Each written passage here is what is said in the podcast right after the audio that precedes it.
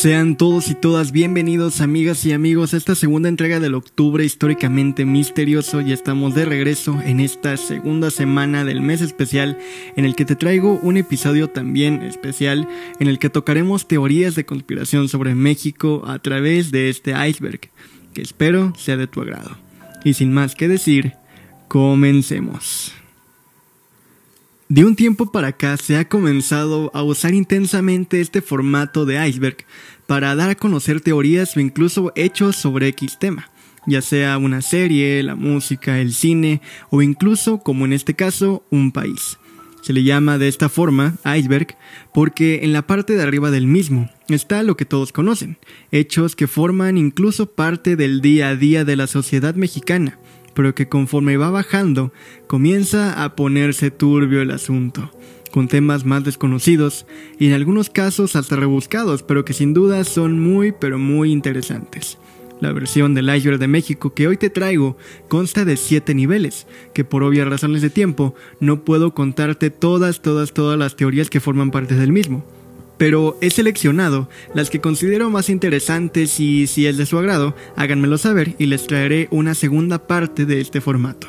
Una vez más, te recuerdo que la gran mayoría de casos son solamente teorías y leyendas urbanas, así que hay que tomarlos con pinzas, pero cuando haya algo corroborado, te lo haré saber. Ahora sí, empecemos con este episodio. Nivel 1. El asesinato de Colosio. Caso real. Como ya te dije, el primer nivel consta de cosas que forman parte del consciente colectivo de la sociedad mexicana, teniendo como primer ejemplo el asesinato del candidato a la presidencia de México en 1994, Luis Donaldo Colosio. Este hombre, que se perfilaba como ganador de la contienda de ese año, fue asesinado en Tijuana un 23 de marzo de ese mismo año, mientras se encontraba en un mitin en la colonia Lomas Taurinas de esa ciudad. Eso ya es bien sabido. Entonces, ¿por qué entra el iceberg? Pues la controversia que genera su asesinato, puesto que poco antes del fatídico hecho, Colosio había roto con el presidente de ese entonces, Carlos Salinas de Gortari, esto mismo crea sospechas sobre si su muerte fue orquestada desde las altas esferas del poder en México, por temor a que el candidato, una vez llegado a la presidencia, resanara el ya de por sí podrido sistema político mexicano. Si bien es cierto, todo se queda en especulaciones, para muchas personas, Luis Donaldo Colosio Murrieta significaba una luz de esperanza para el país, algo que solamente alimenta la teoría de que gente muy importante en la política mexicana estuvo detrás de su asesinato. Zapata era homosexual. Uno de los mexicanos más famosos de la historia es el caudillo de la Revolución Mexicana Emiliano Zapata férreo defensor de los derechos agrarios y campesinos. En torno a su figura se ha formado el aura de un hombre duro, de mirada pesada y con sus ideales bien implantados. En fin, el típico macho mexicano. Sin embargo, de un tiempo acá se ha comenzado a difundir el rumor de que el Atila del Sur era cuando menos bisexual.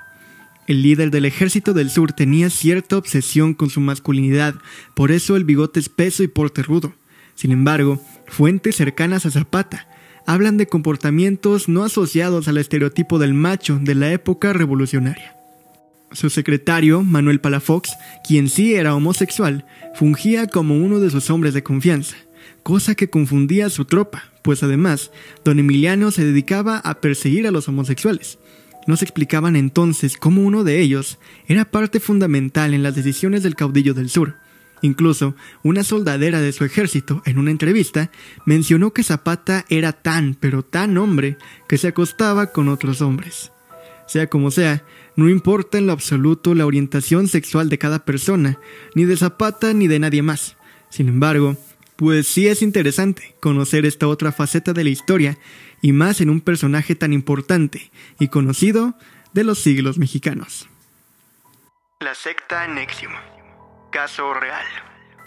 Hace poco tiempo, la secta Nexium, cuyo líder era el estadounidense Kay Ranier, fue descubierta y desmantelada por la justicia, sacando a la luz todos los crímenes, abusos sexuales y demás atroces actos que se realizaban a las desdichadas mujeres que llegaban a su círculo. la desarticulación de Nexium dejó ver cómo cientos de personas de influencia en la farándula y política alrededor del mundo formaban parte de esta secta. Y claro, si se menciona aquí, es porque personas mexicanas estuvieron involucradas muy de cerca, tanto como víctimas como victimarios.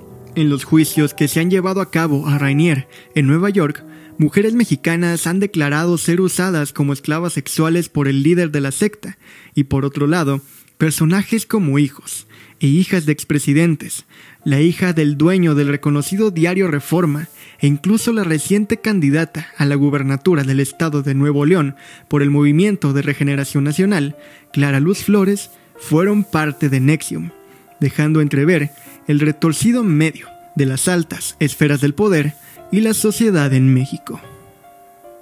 Nivel 2. Caso Koyame. Corría el año de 1974 cuando un objeto volador no identificado impactó con una pequeña avioneta Cessna. Radares de Estados Unidos habían detectado este ovni que en principio creían que era un meteorito, cuando sobrevolaba de manera errante y con trayectoria irregular cerca de Corpus Christi en Texas.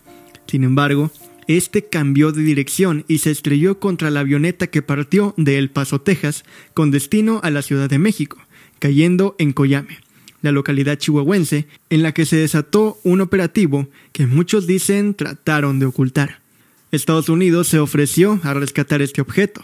Sin embargo, las autoridades mexicanas rechazaron el ofrecimiento, Pese a ello, en Fort Bliss se reunió a un equipo para recuperar los restos descubiertos en la desértica comunidad, a unos 65 kilómetros de la frontera sur con Estados Unidos. Por su parte, los restos del choque fueron cargados en camiones de plataforma, decidido entrar a pie y recuperar los restos pese a la negación de México. El convoy se componía por jeeps y camiones. Su gente utilizaba trajes de protección para peligro biológico. Al tiempo, los miembros de recuperación mexicanos terminaron muertos al interior de los vehículos, mientras que al lado se encontraba un platillo metálico, color acero pulido. La causa de los decesos era desconocida. De ello solo quedaron rumores y leyendas que los residentes más antiguos de Koyame cuentan cómo los soldados se mueven por la ciudad, y otros recuerdan que el avión ardía en llamas. En la actualidad, ambos gobiernos niegan el incidente. La Biblioteca de Capulina. Gaspar Enaine, mejor conocido como Capulina, fue un célebre actor y comediante de finales de la época del cine de oro en México. Participó en producciones junto a demás figuras importantes de la televisión y la cinematografía mexicana, como El Santo y Chespirito. Respecto a la leyenda urbana, se cuenta que Capulina solía hacer fiestas en las cuales asistían los famosos de México, y conforme la fiesta agarraba tono, algunos se aventuraban a entrar a una habitación en donde se celebraban orgías y en donde eran grabados mediante cámaras escondidas. Este rumor surge a raíz de su muerte en 2011, pero la verdad no se ha probado nada al respecto. Isla Bermeja, caso real. El caso de Bermeja es sin dudas curioso, dado que se tiene registro de su existencia en mapas desde el siglo XVI al XIX y hasta en documentos de agencias federales de Estados Unidos, pero en las últimas décadas ha desaparecido de los mapas e imágenes satelitales. Supuestamente ubicada a 100 kilómetros al norte de la península de Yucatán, en el Golfo de México, si la buscas en Google Maps, su punto de ubicación es marcado como un signo de interrogación. Algunos dicen que su desaparición fue provocada y que un tratado entre México y Estados Unidos allá por el año 2000 favorecía más al país vecino y perjudicaba al nuestro, haciéndolo perder los derechos de explotar los grandísimos yacimientos petrolíferos en aquella zona, conocida como el hoyo de la dona, pues al no haber más territorio nuestro en esa región, México no podría extender más sus dominios. Y adivinen cuál país sería el ganador. A pesar de no haber testigos que hayan estado en la isla, está puesta en la cartografía desde 1570. Mapas de España, Portugal e Italia también lo confirman. Incluso hay un registro de la isla Bermeja de 1864 en la Carta Etnográfica de México. Pero hasta día de hoy, la isla Bermeja sigue desaparecida. Nivel 3. Madero era espiritista. Caso parcialmente real. El espiritismo consiste en sesiones esotéricas con la intención de hablar con espíritus sobre política, historia, economía, etc., que tuvo su apogeo a principios del siglo XX. Francisco I. Madero, que sería presidente del país de 1911 a 1913, conoció estas prácticas mientras estudiaba en París. De regreso al rancho de sus padres, en Coahuila, refinó su conocimiento y consolidó su carácter de medium y con la práctica llegó a convencerse de que se comunicaba con un espíritu que a través de su mano escribía sus recomendaciones y consejos. Con el tiempo, Madero registró que llegó a comunicarse con su fallecido hermano Raúl y otro ente de nombre José, quienes le aconsejaban ser un buen ciudadano y después un buen político, acompañándolo hasta su llegada al poder en 1911, y siempre le inculcaron el sacrificio y compromiso por su país. Muchos estudiosos consideran que el contacto de Madero con los espíritus dio pie a su afán revolucionario. La sirvienta de Salinas. Caso real. Sobre el expresidente Carlos Salinas de Gortari existe mucha pero mucha controversia sobre todo por su administración de 1988 a 1994. Pero algo también muy escabroso data de años antes, cuando era tan solo un niño. El 18 de diciembre de 1951, los vecinos de la calle Palenque, en la colonia Narvarte, escucharon un estruendo en el número 425. Los pequeños Carlos de 4 años, Raúl Salinas de 5 y Gustavo Rodolfo Zapata de 8 habían acabado de asesinar a la sirvienta de la casa. Mientras los tres jugaban a la guerra, fusilaron a una joven de 12 años de origen indígena, identificada como Manuela. Le dispararon con un rifle calibre 22. El proyectil le perforó el pómulo izquierdo y se alojó en su cabeza. Los niños, obviamente, no tenían una idea exacta de lo que había acabado de suceder. Cuando la otra sirvienta de la casa, María Torres Galindo, les preguntó qué habían hecho, ellos contestaron llenos de satisfacción. Ya matamos a Manuela. Carlos, cuando se le preguntó lo que había ocurrido, dijo, Yo la maté de un balazo. Soy un héroe. Explicando después que jugaban al fusilamiento con su sirvienta, que en esos momentos se dedicaba a hacer el aseo de la casa.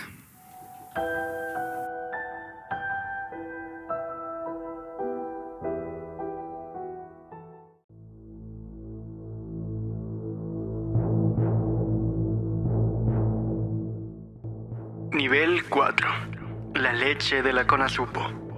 Caso real.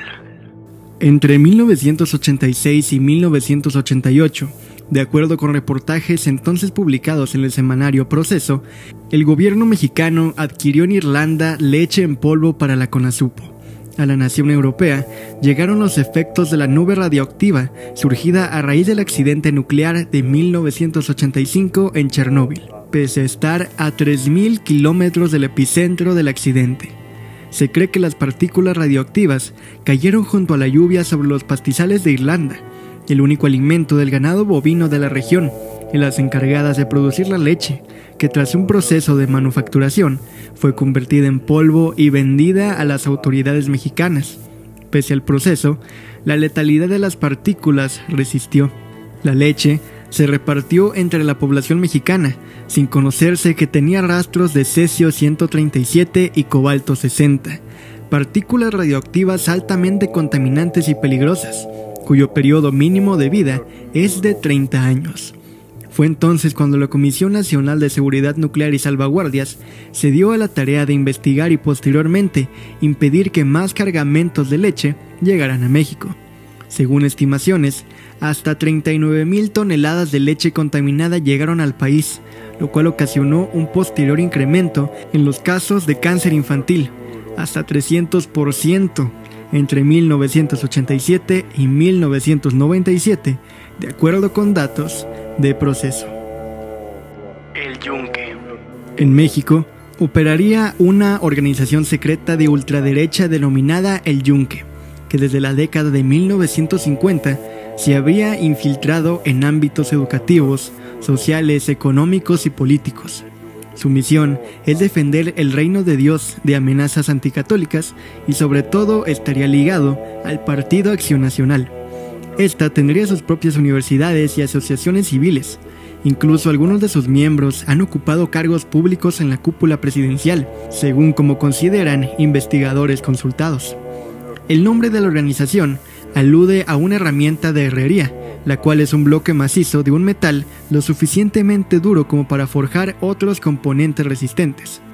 Su fundación le habría efectuado un grupo de jóvenes universitarios de Puebla, apoyados obviamente por la Iglesia Católica, en el año 1957. Ingresar y ascender en el yunque conlleva varios rituales y juramentos. La estructura de la organización es piramidal, por lo cual los miembros realizan compromisos y ceremonias con los niveles nuevos. Cada juramento es más fuerte que el anterior. Sin embargo, se recompensa con información reservada sobre la agrupación. De sus filas han salido miembros del PAN que han tomado parte en momentos políticos decisivos como la elección de 1986 en Chihuahua, la candidatura de Manuel Cloutier en 1988 o el gabinete presidencial de Vicente Fox en el año 2000. El agente 10B. Caso real. Pocos lo saben, pero en México, al igual que en Estados Unidos, el gobierno nacional cuenta con un servicio de inteligencia de cuyas filas surgió un héroe sin nombre, a quien se le atribuye haber evitado una invasión estadounidense a México. En 1927, el presidente Plutarco Elías Calles trabajaba en diversos cambios para poder reformar al país, afectando con ello, de manera directa e indirectamente, los intereses extranjeros motivo por el cual era mal visto por el gobierno estadounidense, cuyos intereses en el petróleo y otras riquezas nacionales se vieron afectados con las reformas a la ley que sentaron las bases para la expropiación petrolera, lo que hizo que la relación con Estados Unidos fuera demasiado tensa. Muestra de esta confianza y recelo contra México quedó plasmada en agosto de 1926, cuando el entonces secretario de Estado, Frank Kellogg, escribió, el gobierno de México es verdaderamente bolchevique y trata de expandir las doctrinas comunistas, no solo a los países vecinos de Centroamérica, sino a Sudamérica y parte sur de los Estados Unidos. Por todo este contexto de tensas relaciones entre México y Estados Unidos durante las primeras décadas del siglo XX, no es de extrañar que el vecino del norte ya contara con un elaborado plan para destituir a calles e intervenir militarmente en el país. Sin embargo, dicha invasión norteamericana se pudo evitar gracias al trabajo de un agente secreto, de quien se desconoce su identidad y solo se identifica con las palabras 10B. De este modo, fue gracias a que el agente 10B logró filtrar documentos confidenciales de la embajada estadounidense, los cuales hicieron llegar hasta el presidente, que un conflicto de mayor magnitud pudo ser evitado. Este misterioso agente, de quien se desconoce prácticamente todo, pues no se sabe si fue hombre o mujer e incluso a qué nacionalidad pertenecía, escribió más de 300 reportes con información clasificada. Fue justamente por uno de estos memorándums, fechado el 9 de febrero de 1927, cuando 10B comunica los hechos al jefe máximo, quien decidió arriesgadamente hacer frente al gobierno estadounidense, quien frenó los avances de la operación contra México. de la Cineteca Nacional. Caso real. Un 18 de enero de 1982, en las instalaciones de la Cineteca Nacional, se exhibía la cinta La Tierra de la Gran Promesa, cuando el olor a humo alertó a algunos testigos. Las llamas no tardaron en extenderse y se registró una explosión en la bóveda donde había cintas a base de nitrato de celulosa. Tras 16 horas de arder, el fuego fue sofocado pero el daño ya era irreparable. El incendio ocasionó la pérdida de 6.506 películas. Se estima que era el equivalente al 99% del archivo nacional y extranjero a cargo de esta institución. 9.275 libros y revistas y cerca de 2.300 guiones. Además, se tuvieron que abandonar las actividades en este edificio de forma permanente. El peritaje de la Procuraduría General de la República determinó que no fue posible llegar a mayores determinaciones concluyentes por la falta de indicios. Quizás de lo más relevante y turbio de este suceso fue que en la misma cineteca se encontraban los rollos de las filmaciones de los sucesos del 2 de octubre de 1968, cuando el ejército masacró a cientos de estudiantes en la Plaza de las Tres Culturas de Tlatelolco, perdiéndose un acervo que probablemente ayudaría a esclarecer este caso de una vez por todas, y que solo aumenta las sospechas de los responsables de este siniestro. Águila Negra y la anexión de Cuba.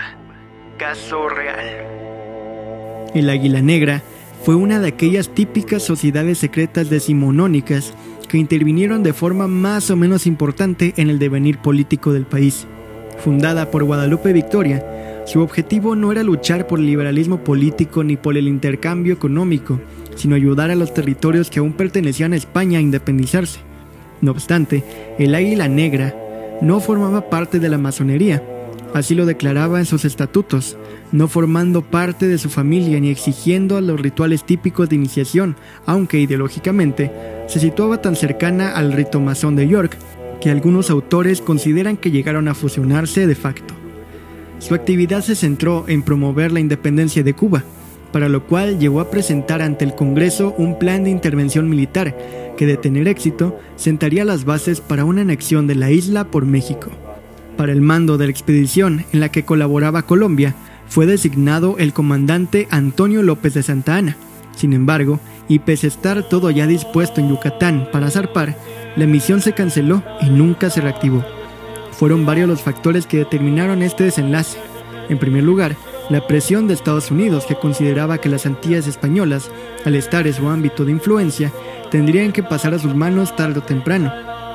Pero quizá la circunstancia decisiva fue que las autoridades españolas descubrieron y desmantelaron la versión cubana del Águila Negra, establecida en 1826 a imagen y semejanza de la mexicana, cuya misión era apoyar la operación desde dentro. Las películas snuff de Ciudad Juárez.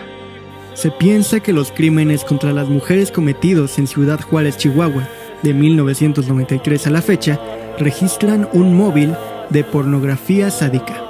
Una buena parte de las víctimas presentan mutilaciones de mama, ocular y vísceras, lesiones dentales, cortes en piel y cortes irregulares del cabello, llegando a pensarse que en torno a todos los feminicidios ocurridos en esta ciudad se esconde una red de creación y distribución de cine snuff. Las películas snuff o videos snuff son cortos videos de asesinatos, torturas, suicidios, necrofilia, infanticidio, entre otros crímenes reales sin la ayuda de efectos especiales o cualquier otro truco con la finalidad de distribuirlas comercialmente para entretenimiento. Entonces, la similitud de las marcas y mutilaciones de muchos de los cuerpos en las mujeres asesinadas en Ciudad Juárez indican que hay un móvil de pornografía sádica, como ya te dije, hipótesis que las autoridades de Chihuahua han desechado como línea de investigación en los feminicidios registrados desde 1993. La doctora Patricia Ravelo opina lo siguiente. Estos modos de violencia se incorporan al fenómeno de la trata de personas, debido a que la mayoría de las marcas dejadas en sus cuerpos corresponden a las que provocan los actos de tortura sexual y sexo violento, usualmente practicados por traficantes de mujeres. Para la académica, este elemento de pornografía sádica encaja en lo que se define como industria criminal transnacional.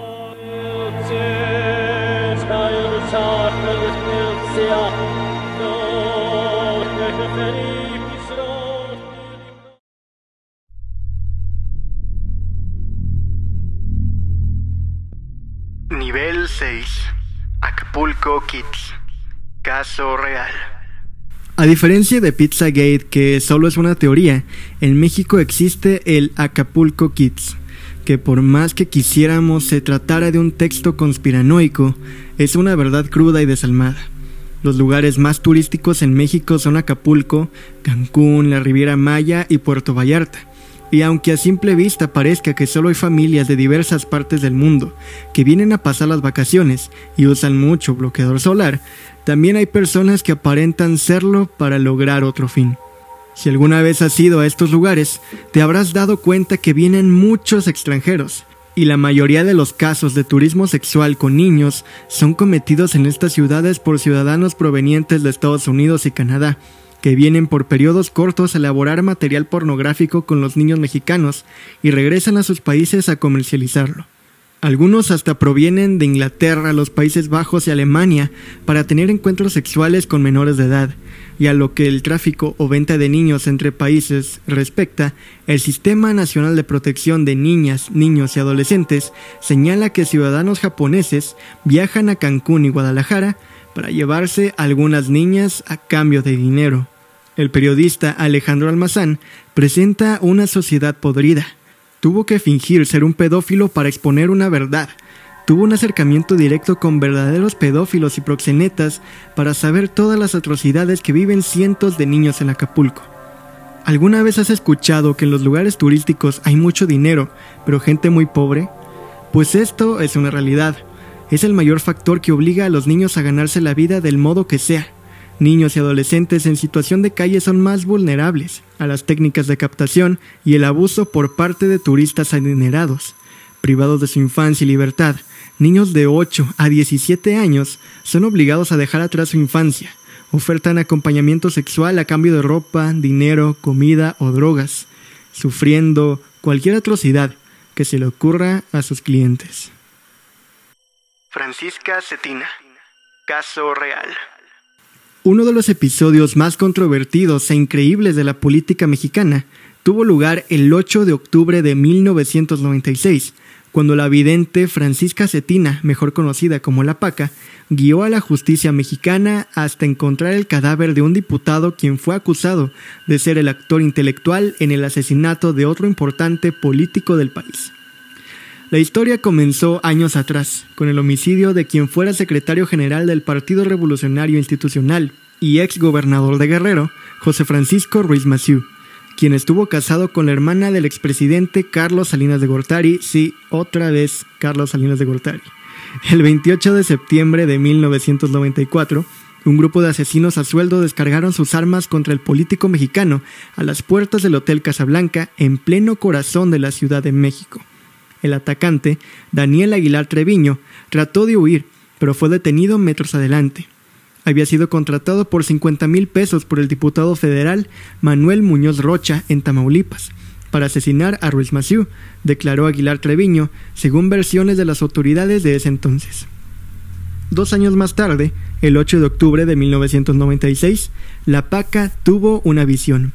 Dijo que sabía dónde estaba el cadáver de Manuel Muñoz Rocha, quien había sido desaparecido poco después del asesinato del priista Ruiz Massieu y era señalado como autor intelectual del crimen.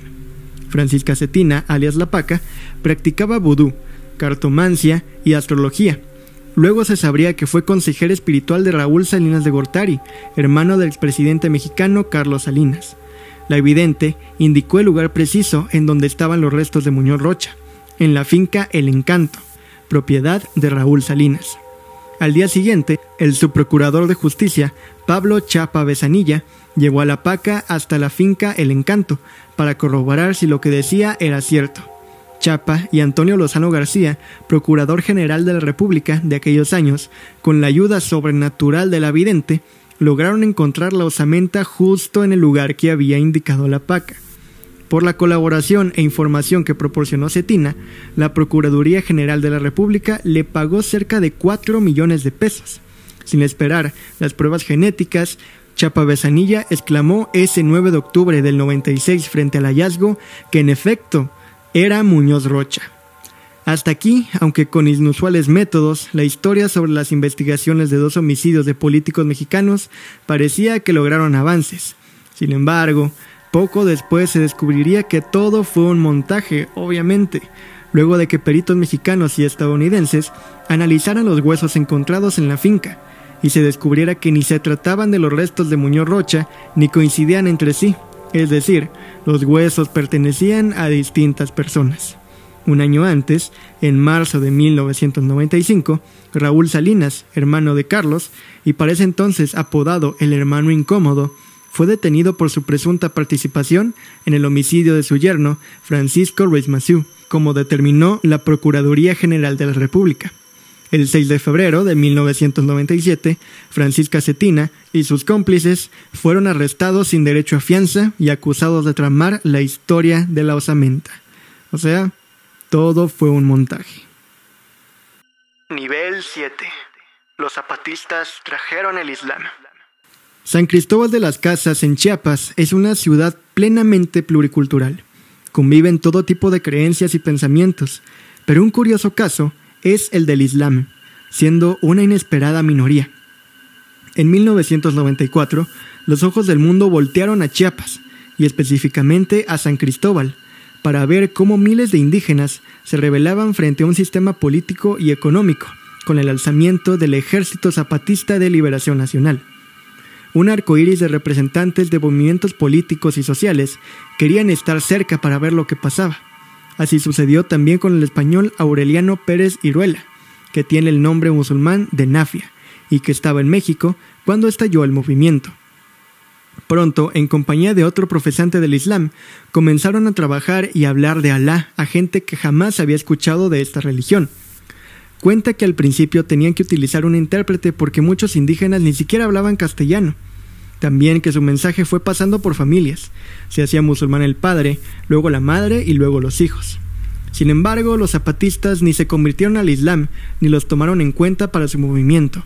Pero eso no impidió que grupos de indígenas chamulas se congregaran a escuchar sobre Alá hasta día de hoy, en el que en San Cristóbal está la más grande mezquita de México. Un caso bastante curioso, a decir verdad. El problema indígena. Finalmente, este punto, más que una teoría o hecho peculiar, es una serie de hechos que denotan los abusos y el racismo contra los indígenas en México. Datos del INEGI indican que al menos 3.663 indígenas fueron asesinados en el país entre 2012 y 2016. Los abusos contra esta población vulnerable no solo son de carácter físico, a ellos se les despoja masivamente de sus tierras ancestrales y recursos naturales para privilegiar megaproyectos, y se les obliga al desplazamiento, sea por los niveles de pobreza y marginación a los que son sometidos, o los saqueos a sus territorios, muchas veces con asistencia policial o paramilitar, o por la violencia criminal.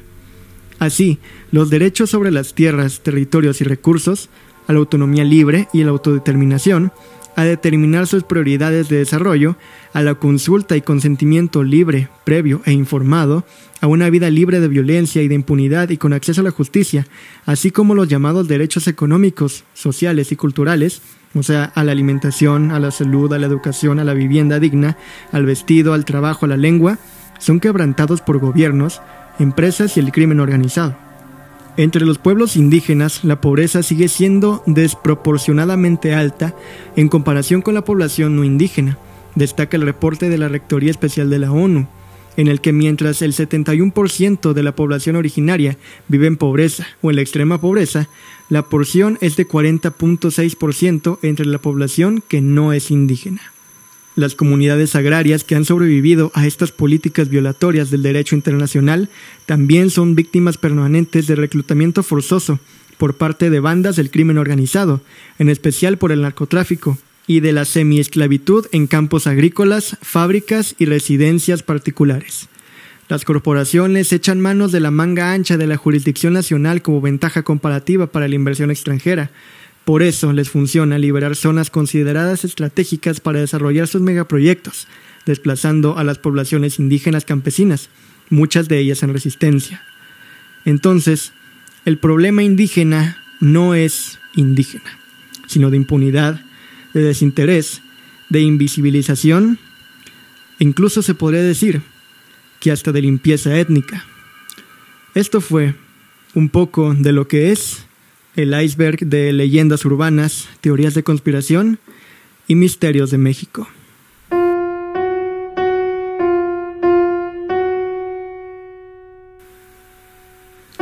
Y así es como terminamos este episodio de Hablemos de Historia y segundo del octubre históricamente misterioso.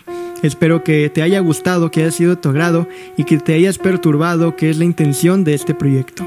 Me ayudarías demasiado compartiéndolo con tus amigos y familiares y siguiéndome en Instagram donde estamos como arroba hablemos podcast, podcast con doble T, Facebook como hablemos de historia, TikTok como H, la letra H de Historia Podcast.